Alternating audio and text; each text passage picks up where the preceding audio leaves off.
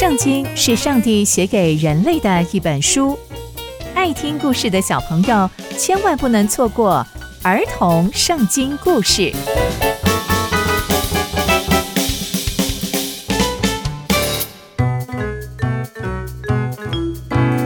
各位亲爱的大朋友、小朋友们，大家好，我是佩珊姐姐。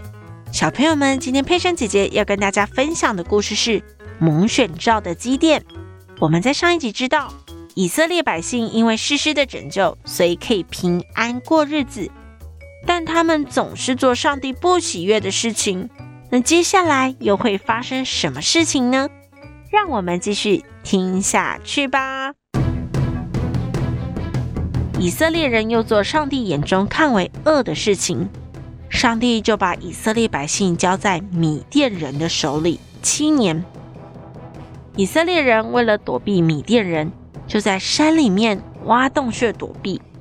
每当以色列人撒种，米甸和亚玛利及东边的人都会攻打他们，并且毁坏所有的农作物，没有留下食物给以色列人，连牛、羊、驴也都不留下。所以以色列人就因为米甸人的缘故，就过着非常穷乏的日子。以色列人就再一次的呼求上帝，恳求上帝拯救他们。上帝就差遣先知到以色列人那边说：“我曾把你们从埃及领上来，就为了让你们脱离埃及人的手，并且脱离一切欺压你们的人，把你们的产业赐给你们，又对你们说：我是耶和华你们的神。但你们却总是不听我的话。上帝的使者说完这些话之后，就坐在树下面，看见基甸正在打麦子。使者就对基甸显现，并且对他说：“大能的勇士啊，耶和华与你同在。”基甸就对上帝的使者说：“主啊，不好意思，如果上帝与我们同在。”我们又怎么会遭遇这一切的事情呢？我们的祖先告诉我们，那些神迹奇事又在哪里呢？现在啊，上帝已经丢弃我们了，他把我们交在米甸人的手中。上帝就对基甸说：“去吧，靠着你这能力拯救以色列人吧。我难道不是已经差遣你了吗？”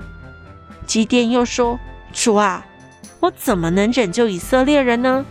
我们这一支派是最贫穷的，我又是我们家最小的。上帝就对基甸说：“我与你同在，你一定可以打败米甸。”基甸又说：“上帝啊，如果可以，就请你给我一个证据，让我知道真的是你在跟我说话。请你先不要离开这里，等我回来。”等我把供物带回来给你好吗？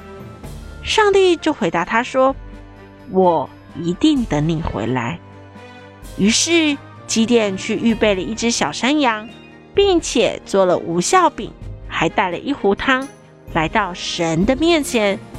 神的使者就对基甸说：“把肉跟无效饼放在石头上，接着把汤倒出来。”基甸听到这些之后，他就照着做。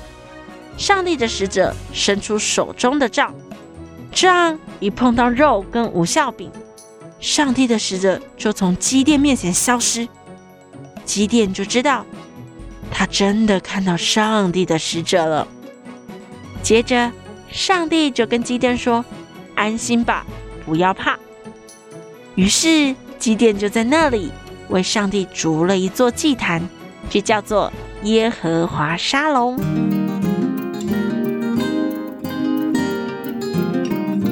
从今天的故事，我们知道基甸蒙上帝选召的故事。